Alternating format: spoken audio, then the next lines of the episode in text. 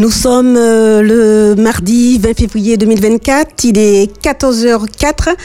Vous êtes, chers auditeurs, sur euh, Espérance FM dans l'émission Regard sur le dialogue social avec euh, votre animatrice du jour, Marie-Alice Mitefant-Guilleux. Bonjour, chers auditeurs. Bienvenue à toutes et à tous pour notre émission sur le dialogue social. bonjour chaleureux à notre technicien du jour, j'ai nommé Alex, notre cher Alex. Très bien, Alex. Heureuse de te voir. Merci. Un clin d'œil éblouissant à Davis qui euh, nous produit en arrière-plan tous les jours les podcasts des émissions que vous trouvez sur le net. Bien évidemment, nous n'oublions pas toutes les équipes de la radio et ses dirigeants. Cette émission est spéciale puisqu'elle est la première d'une série consacrée au management et au dialogue social sujet important et passionnant que je vous propose de découvrir après le jingle. Regard sur le dialogue social avec Marie-Alice de Fandrieux sur Espérance FM. Alors nous revoilà, chers auditeurs, sur un sujet important, disais-je, le management. Ce mot qui est apparu en France au cours du XXe siècle. Son utilisation a commencé à se répandre dans les années 1960 avec euh, l'influence croissante du modèle de gestion. Euh, américain et des théories de l'administration des entreprises. Il a été largement adopté par les cercles académiques et professionnels pour désigner l'ensemble des pratiques et des techniques de direction et de gestion des organisations. Ce mot, euh, généralement, désigne l'ensemble des activités, des techniques et des pratiques mises en œuvre pour diriger, organiser, coordonner et contrôler les ressources d'une organisation qu'il s'agisse des ressources humaines, financières, matérielles, etc. Et tout ça en vue d'atteindre les objectifs de manière efficace, dit-on, et efficiente. Alors, ce terme, management, il peut être traduit par gestion ou direction. Ainsi, le management d'une entreprise se réfère à la façon dont cette entreprise est dirigée et gérée par son ensemble. Alors, au cours de cette émission, chers auditeurs, nous allons nous plonger au cœur des enjeux du management contemporain en explorant les meilleures pratiques pour promouvoir la collaboration, la compréhension mutuelle et la résolution pacifique des conflits dans les organisations. À cette occasion, nous aurons donc le plaisir d'accueillir des experts du domaine durant toute la série d'émissions sur le management, ainsi que des représentants syndicaux et des dirigeants d'entreprises qui partageront leurs perspectives, leurs expériences et leurs idées novatrices sur la manière de cultiver des relations de travail positives et bénéfiques pour tous. Restez donc avec nous pour découvrir comment le management et le dialogue social peuvent se compléter mutuellement pour créer des environnements de travail où chacun se sent écouté, respecté et valorisé, favorisant ainsi la performance globale de l'entreprise.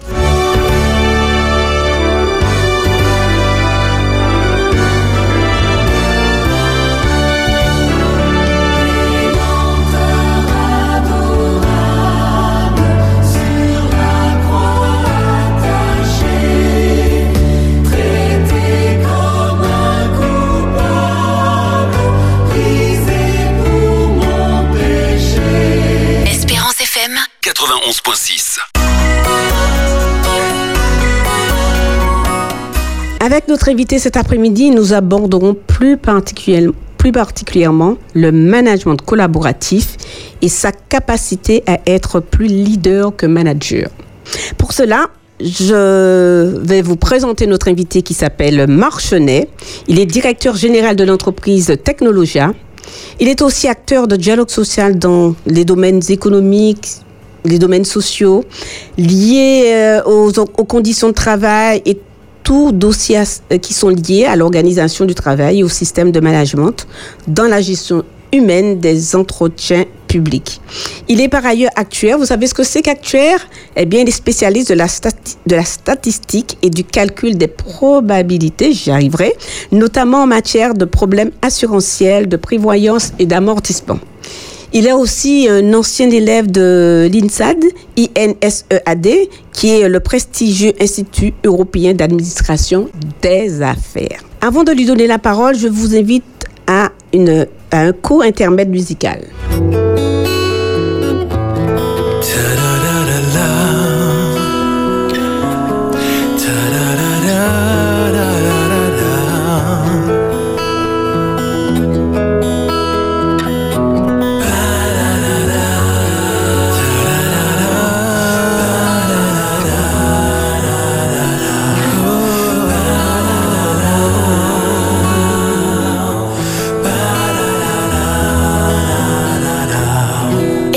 Espérance FM. Marchelet, bonjour.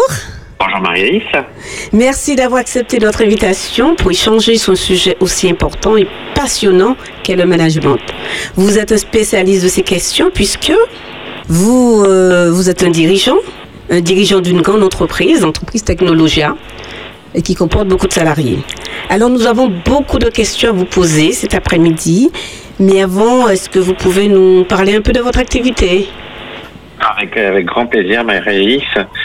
Euh, donc effectivement, je dirige ce cabinet depuis maintenant 32 ans un cabinet qui couvre aujourd'hui plus d'une centaine de, consultants et c'est un cabinet qui, au-delà d'être moi-même le, dirigeant et donc d'avoir un acte managérial au quotidien, c'est surtout un cabinet qui s'occupe euh, des conditions de travail euh, principalement dans les entreprises petites, moyennes et grandes et qui essaye de comprendre en quoi aujourd'hui les organisations du travail et puis la pierre angulaire, c'est-à-dire ceux qui portent ces organisations, à savoir euh, les managers, et j'utiliserai d'ailleurs plutôt le terme des, du système de management euh, pour ne pas trop personnaliser, mais donc tout le système de management qui porte en fait ces organisations.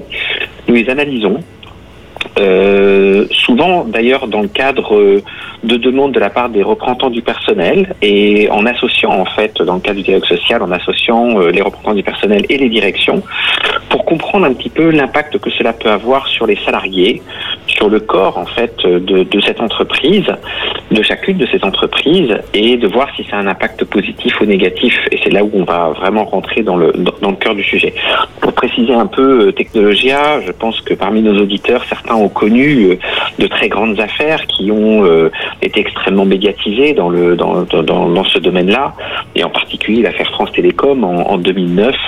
Et c'est le cabinet Technologia, parmi ces centaines de missions, qui a traité ce dossier extrêmement sensible, extrêmement douloureux, euh, pour rappel, hein, euh, les, les, organisations du travail portées par euh, des managers qui avaient des obligations ont conduit finalement, parmi cette très grande population, à de très très nombreux suicides. Ça a été jugé en première instance, en appel, et ça a amené d'ailleurs à la condamnation des, des dirigeants.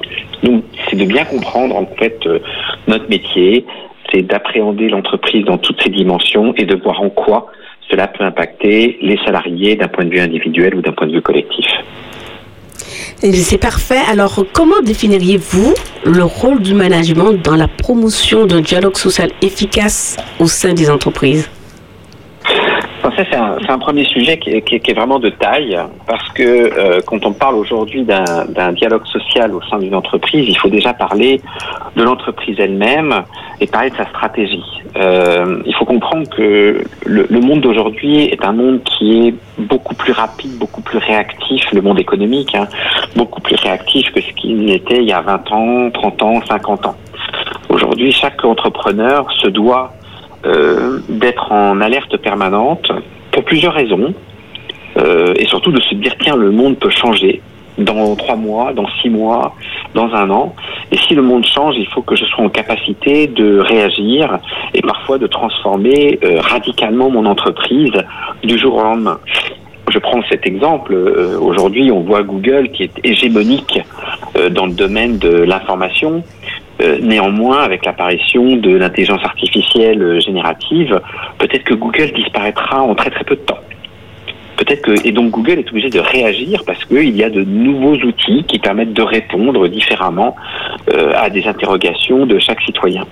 Donc cette obligation d'être très très réactif, donc je redis, la concurrence, euh, on est très réactif parce que euh, les technologies et donc euh, des innovations tous les jours. Et puis on se doit aussi d'être réactif parce que parfois il y a des événements que l'on ne voit pas venir, qu'on ne peut même pas voir venir. Le Covid, on n'a pas vu venir et ça a obligé d'être, de, réorganiser profondément à la fois la stratégie et donc les organisations. Et donc, à partir du moment où un chef d'entreprise et une entreprise se doit d'être réactive, on sent que ben, dès que l'organisation va être modifiée, ben, elle va être portée. Et elle va être portée par euh, un système de management, avec tous les managers que cela euh, embarque. Et ce système de management va devoir, lui, faire en sorte qu'il va transmettre cette stratégie à tout le corps opérationnel. Et il va falloir faire en sorte que ça fonctionne bien. Et c'est pas toujours simple parce que parfois les demandes sont expresses on demande d'aller très très très vite et le management n'arrive pas finalement à trouver l'équilibre entre l'objectif qui lui est donné et puis sa volonté de protéger souvent l'ensemble des équipes qui l'encadrent. Donc aujourd'hui, un dialogue social efficace et donc le, management, c'est de trouver cet équilibre et de protéger en fait euh, des salariés pour que ces transformations régulières puissent se faire en respectant en fait euh, l'ensemble des, des personnes qui constituent euh, l'entreprise. Alors, c'est très important ce que vous dites parce qu'en fait, on est effectivement dans un, environnement qui est très mouvant avec euh, tous les, défis euh, que les, entreprises, que les managers sont amenés euh, donc à, à relever. quels sont les principaux défis? Vous avez cité quelques défis hein, sur à la fois donc la concurrence, mais également les nouvelles technologies. Et je voudrais savoir euh, comment les managers peuvent-ils encourager euh, un environnement de travail inclusif et participatif favorisant le dialogue social, puisque là, il y a, c'est le nerf de la guerre, le dialogue social, pouvoir y parvenir. Exactement. Et, et d'ailleurs, je dis que dans ces conditions-là, le manager n'est pas tout seul. Si aujourd'hui la gouvernance de l'entreprise ne s'associe pas au management, et ne lui donne qu'une instruction opérationnelle, il n'a quasiment aucune chance de s'en sortir. Quasiment aucune chance de s'en sortir. Moi, je pense que le premier des défis, c'est, ben, comme, euh, alors, euh, on, se voit, on se tutoie, mais on, se connaît. Mais comme tu disais tout à l'heure, comme tu disais tout à l'heure, euh, euh, comment dire, euh, on va demander à un manager aujourd'hui, et certaines entreprises le savent, demander à un manager d'être un leader. Et ça va être un sujet que l'on va aborder et quelle est la différence entre un manager et un leader, c'est un, c'est un vrai sujet.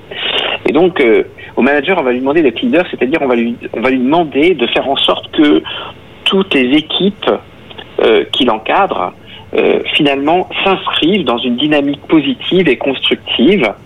Et pour y aller, c'est pas simplement de donner une instruction, c'est de donner une vision.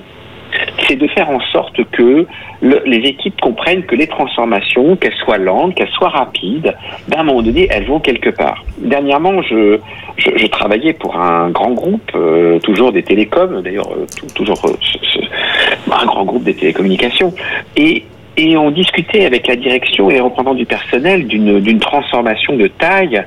Et, j'en concluais que le projet, ben, il manquait quelque chose de fondamental. C'est mais, mais où est le rêve dans cette histoire? Qu'est-ce qui fait que les salariés vont accepter une transformation technologique très importante? Et aujourd'hui, je pense que le principal des défis du manager, c'est déjà de faire en sorte que sa gouvernance lui transmettre une vision parce qu'à partir du moment où il, a une vision, en fait, il, va pouvoir proposer une trajectoire. Et s'il propose une trajectoire, alors tout ce qu'il y a à faire va prendre du sens. Or, s'il ne propose pas de trajectoire, on dit à ses équipes, il faut faire parce que la direction a dit, et ça, c'est extrêmement compliqué. Et on ne peut pas être leader si on ne donne pas une trajectoire et si on ne donne pas du sens. Donc c'est ça en fait qui est complexe, c'est que c'est un travail commun entre, je veux dire, euh, ce corps intermédiaire qui est le management, qui est la pierre angulaire quand même des, des grandes transformations actuelles, et puis une gouvernance qui doit être aussi capable de donner les moyens à, euh, à ces managers de porter quelque chose qui fait que l'on est fier de le faire. Et ça, euh, tout le monde ne sait pas le faire. Effectivement, il me semble que c'est le nerf de la guerre, puisque les entreprises sont souvent attachées aux résultats, aux bénéfices, aux résultats de l'entreprise. Et donc les objectifs ne sont pas toujours en adéquation, qui sont fixés, ne sont pas toujours en adéquation avec les, attentes des, actionnaires qui veulent de plus en plus de rentabilité.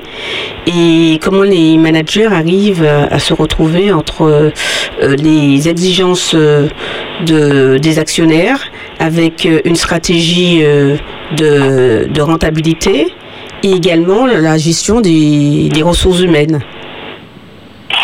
Alors là, on va, on va, arriver sur un sujet qui est fondamental que tu, que tu viens d'évoquer, qui est effectivement le, les objectifs de la gouvernance.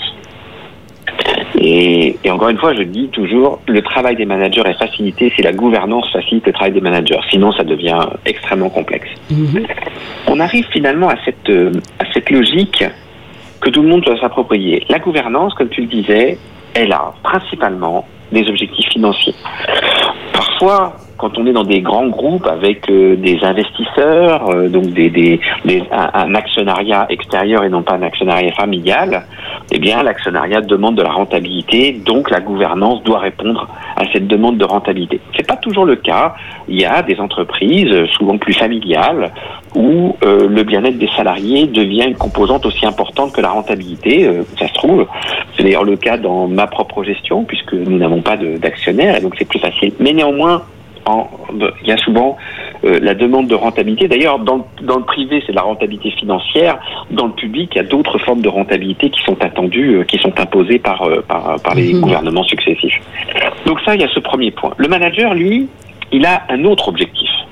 Lui, globalement, il se dit oui, il faut que je réponde à ça, mais moi, j'ai envie que mes équipes se portent bien. D'accord?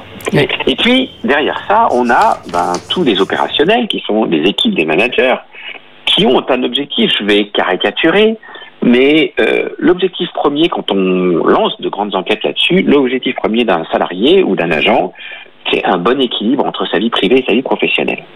Et donc on comprend très très vite que euh, il faut réussir à ce que tout le monde se comprenne. Or, ils n'ont pas les mêmes objectifs. Et là, c'est là où ça devient complexe. Si la gouvernance ne comprend pas qu'on n'a pas les mêmes objectifs, si le management ne comprend pas qu'on n'a pas les mêmes objectifs, alors on pourra faire tout ce qu'on veut pour faire en sorte que les salariés rentrent dans la dynamique euh, liée à une, à une transformation opérationnelle. Il ne se passera rien parce que personne ne se comprend. En revanche, si tout le monde commence à se parler, et c'est là où on va commencer à rentrer dans l'histoire de l'approche collaborative. Si tout le monde commence à se parler et comprend déjà à la base qu'on n'a pas les mêmes objectifs et qu'il faut trouver une trajectoire commune, alors d'un seul coup, ça va devenir beaucoup, plus simple.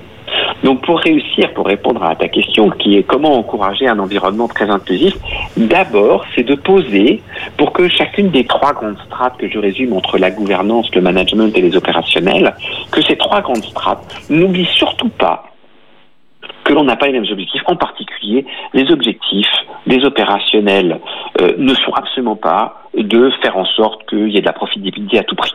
C'est pas leur objectif. Mm. Donc, ce décalage, il faut réussir à, le, combler. Donc, alors, quelles compétences et quelles qualités sont essentielles pour les managers afin de faciliter justement ce dialogue social, euh, ce dialogue social ouvert, constructif au sein de leurs équipes, puisqu'ils sont confrontés à euh, non seulement la réussite euh, de, des équipes, enfin de fonctionnement des équipes, l'animation des équipes, mais également à atteindre les objectifs qui leur sont fixés. Alors la première des qualités d'un manager, et c'est pas la plus facile, et avec tout le respect que j'ai pour les managers qui nous écoutent, ce n'est pas la plus facile, c'est l'écoute. Savoir écouter. Ça, en tous les cas, c'est un principe que je pose qui est fondamental. La première des qualités, c'est savoir écouter. Pourquoi je dis ça? Parce que si vous n'écoutez pas, d'une part, bon, peut-être que vous n'avez pas tellement écouté les instructions de la gouvernance, mais surtout lorsque vous allez décliner la stratégie et que éventuellement vos équipes vont vous exprimer pas simplement leurs objectifs, parce que vous pourriez dire, écoutez, euh, c'est sympa, mais votre objectif d'équipe pro, il n'y a pas que ça, mais surtout d'écouter une autre dimension que sont les contraintes opérationnelles, les contraintes liées à la transformation, les contraintes qui sont liées à la capacité à à euh, comment dire euh, à apprendre et à acquérir de nouvelles compétences, etc. Ces contraintes, il faut les entendre. Et si effectivement vous construisez un projet qui sera dans cette dynamique-là, c'est-à-dire en, écoutant et en prenant en compte les contraintes de votre équipe, alors d'un seul coup, vous allez être vous-même beaucoup plus écouté.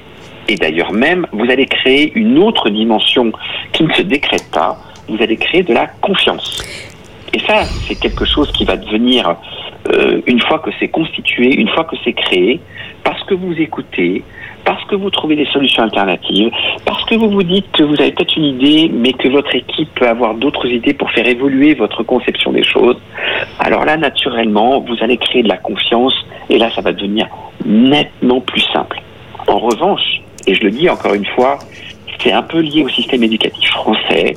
Nous sommes issus et ça se transforme aujourd'hui, mais nous sommes issus de, comment dire, de cursus où il fallait toujours être le meilleur. Et en fait, beaucoup de managers ont appris à être le meilleur, donc ont appris face à un problème, à délivrer une solution, et leur solution est naturellement la meilleure, parce qu'on leur a toujours appris qu'il fallait être le meilleur.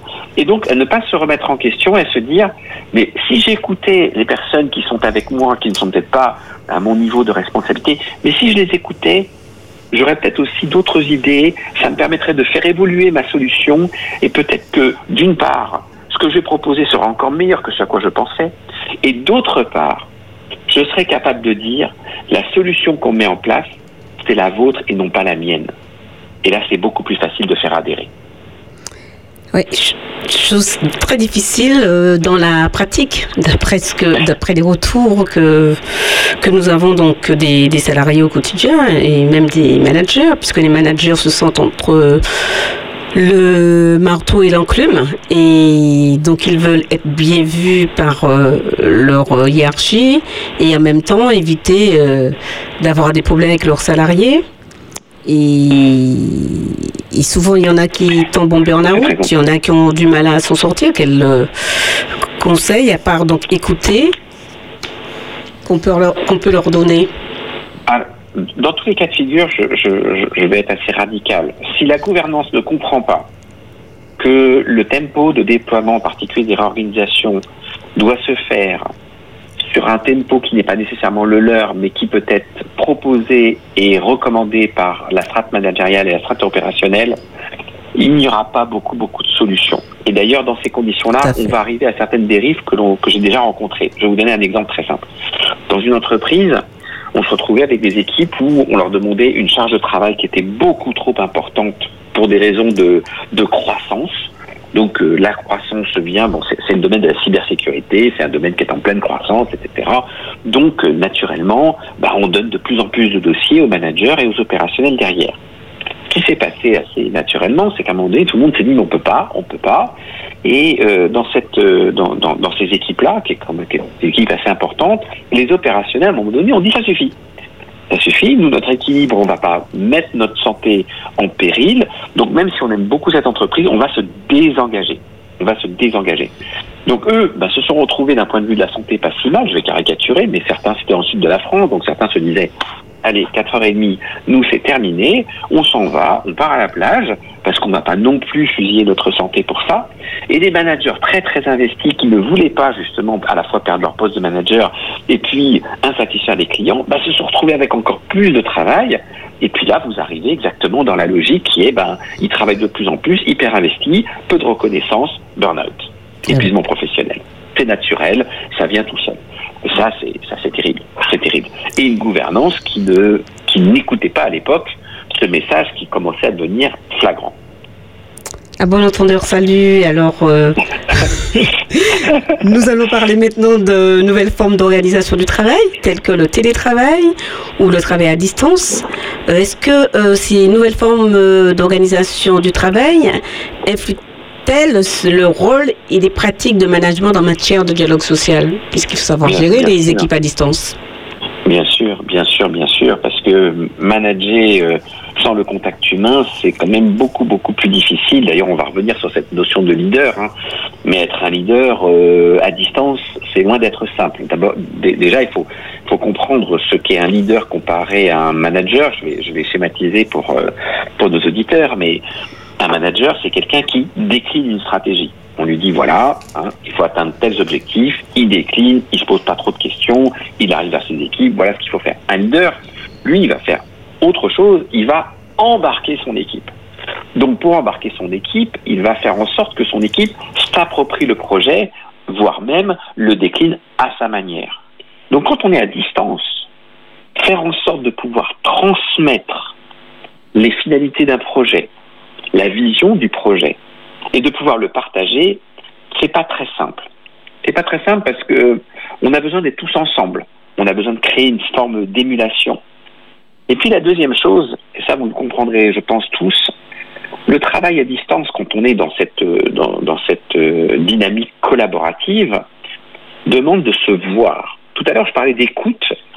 Euh, peut-être que certains connaissent ces techniques d'écoute active. Bah, l'écoute active, ça suppose en particulier de pouvoir réagir par rapport à, celui qui s'exprime. Et réagir, parfois, la réaction, elle n'est pas que verbale. La réaction, elle est souvent ce qu'on appelle de l'expression non verbale. Je re-questionne, je montre à la personne que je m'approprie les choses, etc. Et ça, c'est c'est très très important de se dire que quand on pousse le télétravail dans des quantités trop importantes, trois jours, quatre jours, voire même certaines entreprises sont allées dans ce qu'on appelle le full remote, c'est-à-dire la totalité de la distance. Alors naturellement, toute l'approche collaborative se détériore. Et puis, ça va avoir aussi un impact euh, extrêmement négatif pour les entreprises, à savoir que tout l'esprit créatif également va disparaître. Parce que on crée parce qu'on interagit, parce que quelqu'un dit quelque chose, ça fait réagir, etc., etc. Et c'est comme ça que l'esprit créatif se, je veux dire, euh, féconde.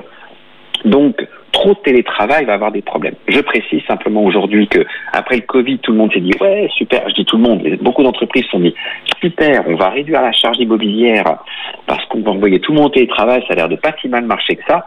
Tout le monde est en train de faire marche arrière de manière radicale parce que la perte de la performance collective qui, qui vaut une vraie fortune ben, disparaît du jour au lendemain.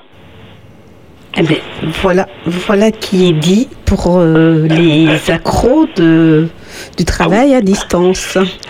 Alors nous allons, avant de poursuivre, nous allons faire une petite pause musicale et nous allons reprendre la suite de nos questions dans un instant.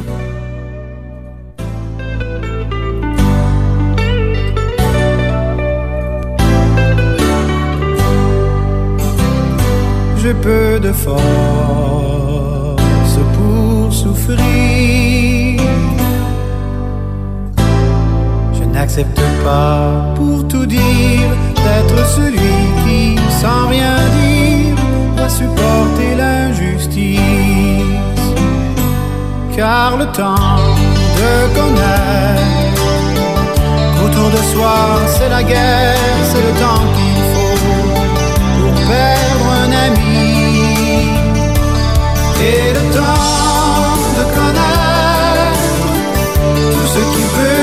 c'est le temps qu'il faut pour se mettre à l'abri.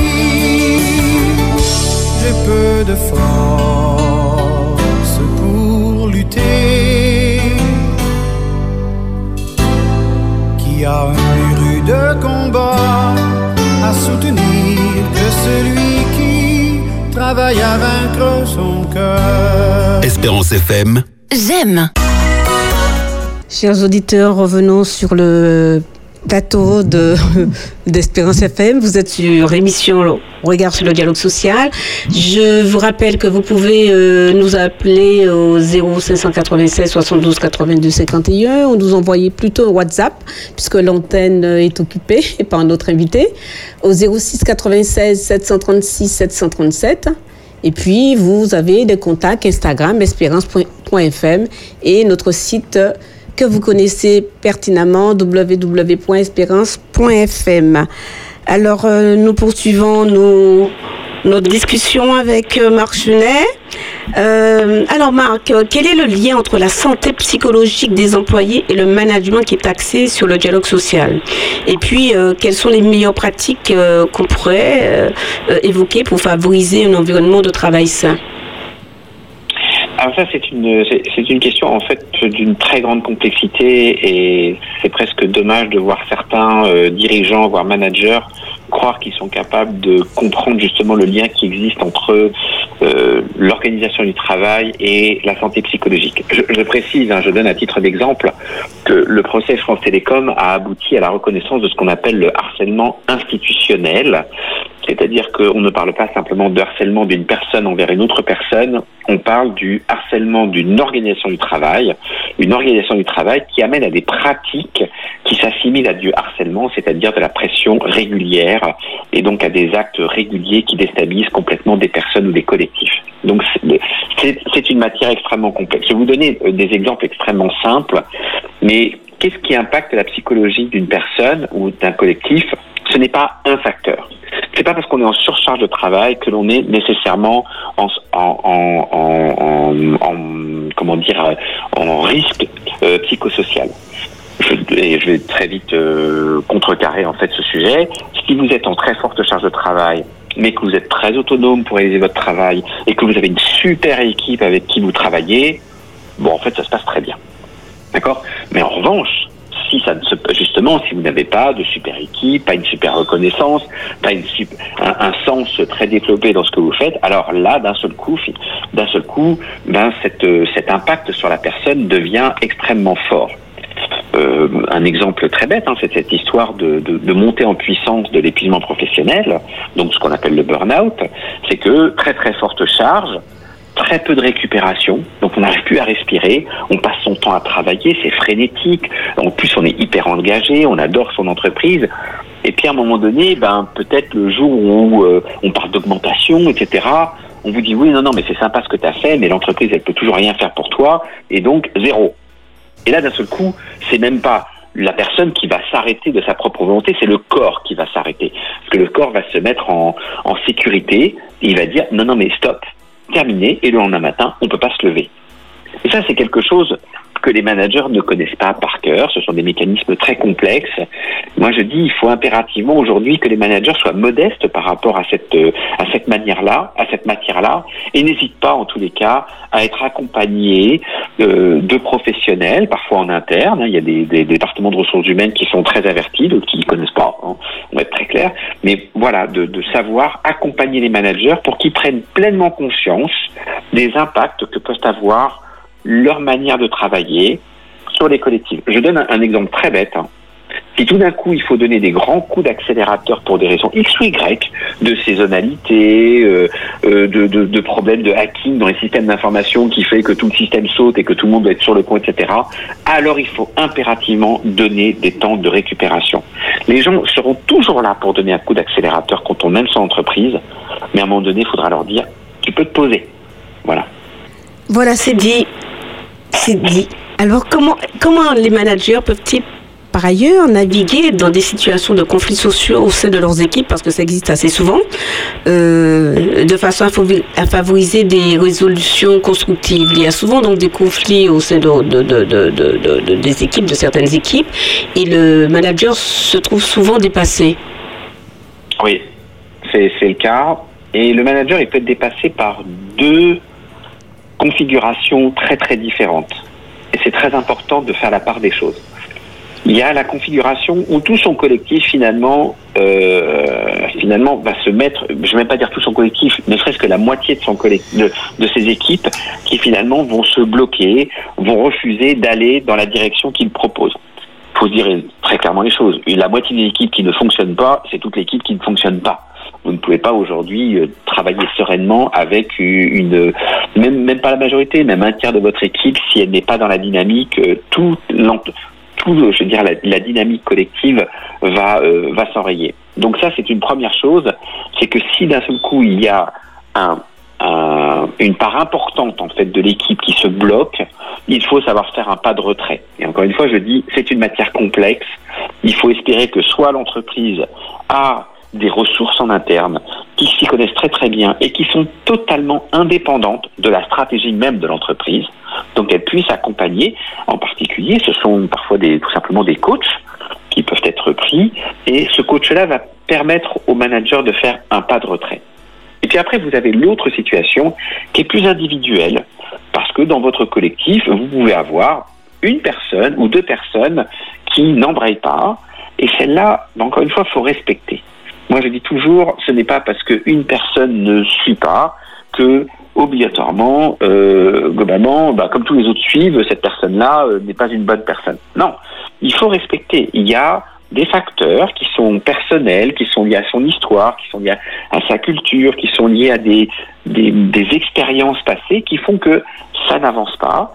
Et dans ces conditions-là, encore une fois, soit le manager a toute la pédagogie pour prendre un peu plus de temps et l'embarquer, soit en revanche, euh, cette personne-là pourrait être re, je veux dire, euh, prise prise entre les bras d'autres acteurs, dont les ressources humaines. Je vais vous donner un exemple pour, euh, pour bien illustrer ça, mais de telle sorte à ce que tout le monde, je le dis encore une fois, tout le monde, tout salarié jusqu'au dernier soit, je veux dire, dans la dynamique de l'entreprise. Je prends un exemple très bête qui n'a rien à voir, mais que j'ai remarqué dernièrement dans l'école de ma petite fille euh, malgré mon, mon certain âge, hein, puisque 32 ans à la tête d'une entreprise, j'ai un certain âge, je reste jeune quand même, mais, bon. Euh, mais j'ai une petite fille qui a 7 ans, et dernièrement, je remarquais que dans sa classe, il faisait différents groupes de travail, et les groupes de travail n'ont pas été les meilleurs dans un groupe, et puis les moyens dans un deuxième groupe, et puis les moins bons dans un troisième groupe. Pas du tout. La maîtresse, elle a volontairement mélangé elle a laissé un trimestre s'écouler et ensuite elle a fait des groupes où, et je le dis clairement, les moins bons sont positionnés dans chacun des groupes et chaque groupe doit faire en sorte que tout le monde avance et que personne soit laissé sur le bord du chemin. Donc lorsque des, des, des, sujets sont proposés à construire, des réflexions à construire, tout le monde doit emmener euh, et les meilleurs doivent apprendre à emmener ceux qui, au premier trimestre, n'étaient pas les meilleurs. Et ça, je trouve que même ce genre de mentalité, euh, c'est extrêmement important parce que ça montre à quel point euh, il faut savoir face à des conflits qui peuvent être liés à des questions de compétences, à des questions de d'état d'esprit à un moment donné X ou Y, etc. On n'est pas là pour laisser quelqu'un sur le bord de la route. pas la cohésion d'équipe alors. Ah, la cohésion d'équipe, la cohésion d'équipe. D'ailleurs, euh, si vous regardez bien comment fonctionne une meute de loups, le, chef de la meute, il est à l'arrière, il n'est pas à l'avant, il n'est pas en train d'avancer tout seul en disant allez, tout le monde me suit, et puis en fait, il perd la moitié de sa meute. Il se met derrière, il s'assure que tout le monde va au bon rythme. Et je, passe sur toute la construction de la meute de loup. Quoi. Ah oui, là, vous, vous appelez un véritable changement de mentalité, hein euh, ah, pour les managers. Ça, c'est une révolution, hein Mais d'ailleurs, je vais dire une chose. Aujourd'hui, dans les études que l'on mène, et on en mène beaucoup, les entreprises qui, qui, qui avancent vite sont des entreprises pour lesquelles le caractère collaboratif du management est reconnu par tous les mhm. salariés. Je ne dis pas il est simplement affiché par l'entreprise. Les salariés affirment clairement que leur management est majoritairement collaboratif. Je peux vous dire que les conditions de travail et les risques psychosociaux sont à des niveaux qui, n'ont rien à voir avec les entreprises qui ont un management très descendant. Et euh, alors, je voudrais aussi vous poser une question. Il y a beaucoup de. Puisque, bon, dans, dans un passé euh, pas si lointain que ça, euh, j'étais en charge de, de, protéger, de défendre donc les cadres managers. Et j'entends, je suis toujours en contact avec des managers qui me disent leur malaise et leur problème qui est d'être souvent accusés de harcèlement moral. Et ils sont démunis entre la pression de leur hiérarchie et les salariés qui ou les équipes qui euh, les attaquent pour le, harcèlement moral. Alors, est-ce que on n'est pas dans un phénomène de mode là aussi et une difficulté pour euh, les managers de, manager leurs équipes? Moi, je reviens toujours sur la même euh, sur, euh, ce leitmotiv qui est de dire le manager pourra être un bon manager si la gouvernance lui en donne les moyens. Donc le premier des responsables, c'est pas le manager, c'est la gouvernance. Voilà. Si la gouvernance a pleinement conscience qu'il faut du temps pour que le manager devienne un leader, pour que le manager fasse en sorte que son équipe s'approprie la déclinaison opérationnelle d'une stratégie, alors ça sera beaucoup plus simple. Si le manager se retrouve dans un étau, comme tu l'évoques, et qu'au bout du compte, ben, il va mettre en priorité, et là, avec tout le respect que j'ai pour les managers, la stratégie de l'entreprise pour souvent pour sauver parfois son poste. Et encore une fois, je le rappelle, hein, un manager, euh, c'est aussi euh, une personne, euh, et cette personne, elle a des obligations. Moi, je le dis toujours, parmi les obligations, c'est subvenir aux besoins de sa famille. on vient d'emprunter, on a des enfants, on a l'école, machin, etc. Et donc, on a la peur au ventre et la peur en allant se couchant, alors en allant se coucher. Mais bien naturellement, si la gouvernance ne donne pas les moyens à un manager de faire en sorte que ça se produise, alors ça va provoquer une distorsion du management. Et c'est là où je dis, moi je parle d'un système de management et pas des managers. Parce que je dis, le manager par essence n'est pas pervers. C'est un être humain comme tout le monde. Par essence, il n'est pas pervers. je dis pas que de temps en temps, il n'y en a pas quelques-uns qui qui, qui, qui, qui, font des, des, des, bêtises, bien sûr. Mais fondamentalement, quand on me dit, ouais, tous les managers de cette entreprise, non. Le système de management est un mauvais système. Mm. Voilà. Peut conduire justement à des dérapages. Bien sûr, bien sûr. Donc, euh, quelles sont les erreurs courantes que, font les managers en matière de gestion du dialogue social et, comment peuvent-elles les éviter? Moi, je pense que l'erreur la plus courante, et encore une fois, c'est souvent lié à un parcours éducatif, c'est de croire qu'on peut tout résoudre. Et ça, mm. euh, je pense que c'est une erreur euh, radicale, c'est-à-dire que, d'ailleurs, même parfois, euh, face à une difficulté d'un salarié dans son équipe, on peut avoir tendance à se dire, tiens, mais, mais je vais m'en occuper, je vais m'en occuper. Mais face à une détresse psychologique, un manager n'est absolument pas armé. Et donc, à partir du moment où il, il, pense, parce qu'il a ce rôle de manager et il se dit, mais non, mais naturellement, comme je suis manager, j'ai des compétences dans tous les domaines. Non, souvent le manager, il est promu pour sa compétence technique il est rarement, je, parle de grandes entreprises françaises, promu pour sa compétence de manager, d'accord?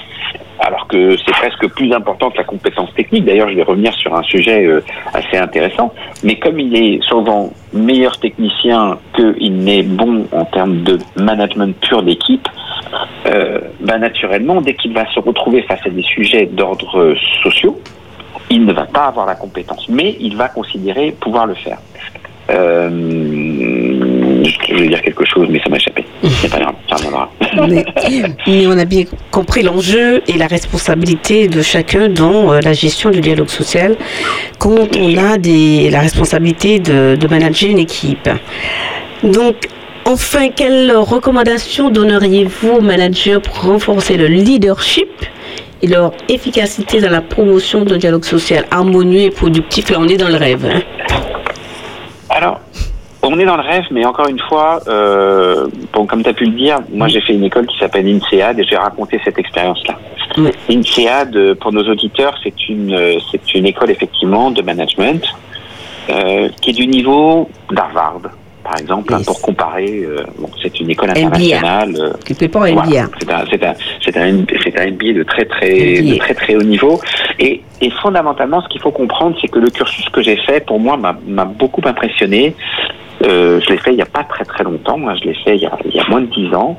Mais c'est un cursus où, en fait, euh, pendant un certain temps, on m'a obligé à me dé... on, on m'a complètement démonté pièce par pièce pour me faire remarquer que j'étais un, chef d'entreprise avait très directif parce que parce que ma culture, parce que ma famille, etc. m'a toujours appris à être bon dans certains problèmes et donc quand j'arrivais autour d'une table, eh bien j'apprenais, etc. Euh, je, donnais la solution et puis tout le monde devait appliquer, etc. Et en fait, j'ai appris euh, à ne pas ne pas garder ce type de comportement. Mais il faut savoir que c'est un comportement intérieur qui est extrêmement euh, difficile en fait. C'est une, transition qui est extrêmement complexe parce que c'est une remise en question profonde euh, de, soi-même. Et je vais donner un exemple qui est très très simple, mais à un moment donné, j'ai surtout appris euh, à comprendre que face à un problème, une personne peut avoir une solution, une autre personne peut avoir une solution, et les deux ont raison, même si les solutions sont diamétralement opposées. Parce que le regard n'est pas le même et que c'est pas l'un a raison par rapport à l'autre. C'est qu'à un moment donné, le manager, lui, doit trouver le bon équilibre et de se dire tiens, mais finalement, ce qu'on est en train de me dire en face de moi, c'est quelque chose qui a du sens. Alors, on est à la radio et donc je peux pas raconter cette histoire qui est assez. Encore, j'ai presque envie. J'ai le temps, j'ai deux minutes. Si j'ai deux minutes, je raconte un petit peu cette histoire. Deux minutes, mais, mais en fait, euh, il faut imaginer, j'espère que je vais être le plus clair possible, mais il faut imaginer en fait euh, un train qui arrive sur une voie, d'accord, qui est à fond sur une voie, et, euh, et cette voie va se séparer en deux, et il y a un aiguillage, et vous, et donc toi, Marie-Lise, tu es au niveau de l'aiguillage. Mhm. Et si le train va tout droit, il va écraser trois personnes. Et si la seule action que tu as le droit de faire, c'est d'actionner l'aiguillage, et si tu actionnes l'aiguillage, il n'ira écraser qu'une seule personne. Mhm. Qu'est-ce que tu fais? Et il faut savoir qu'au niveau mondial, la moitié de la population va actionner l'aiguillage en disant bah, mieux vaut qu'il y ait un mort plutôt que trois morts. Et il y a une autre population qui va dire ah non non non non non, moi c'est la providence, il y en a trois qui doivent mourir, je ne touche pas. Et au niveau mondial, c'est un, un, test mondialement connu, au niveau mondial, la moitié se positionne d'un côté, la moitié se positionne de l'autre. En fait, les deux parties ont totalement raison. Il n'y en a pas un. Se dire euh, trois plutôt qu'un, oui, pourquoi pas. Mais euh, il y a plein de petits exemples qui font que ben, celui qui dit non, non, mais moi j'actionne pour qu'il n'y ait qu'un seul, euh, un, seul mort dans cette histoire, je pourrais dire oui, mais à ce moment-là, la famille pourrait se retourner contre toi et donc juridiquement, en fonction de, ton système judiciaire, etc., bah, là, tu pourrais être condamné, alors que si tu n'as rien fait, euh, tu as tourné le dos, tu ne serais pas condamné. Ah, ouais, tiens, ça, ça amène. Et donc, on peut comprendre que plein de paramètres, je vous en donne un autre, hein, si la personne qui est seule, c'est votre enfant, vous n'actionnez pas. Tiens, bizarre, vous n'actionnez plus. Donc, il y a beaucoup de, de petits paramètres qui vont faire que, bah, face à un problème, on peut avoir deux positions complètement différentes qui sont totalement justifié.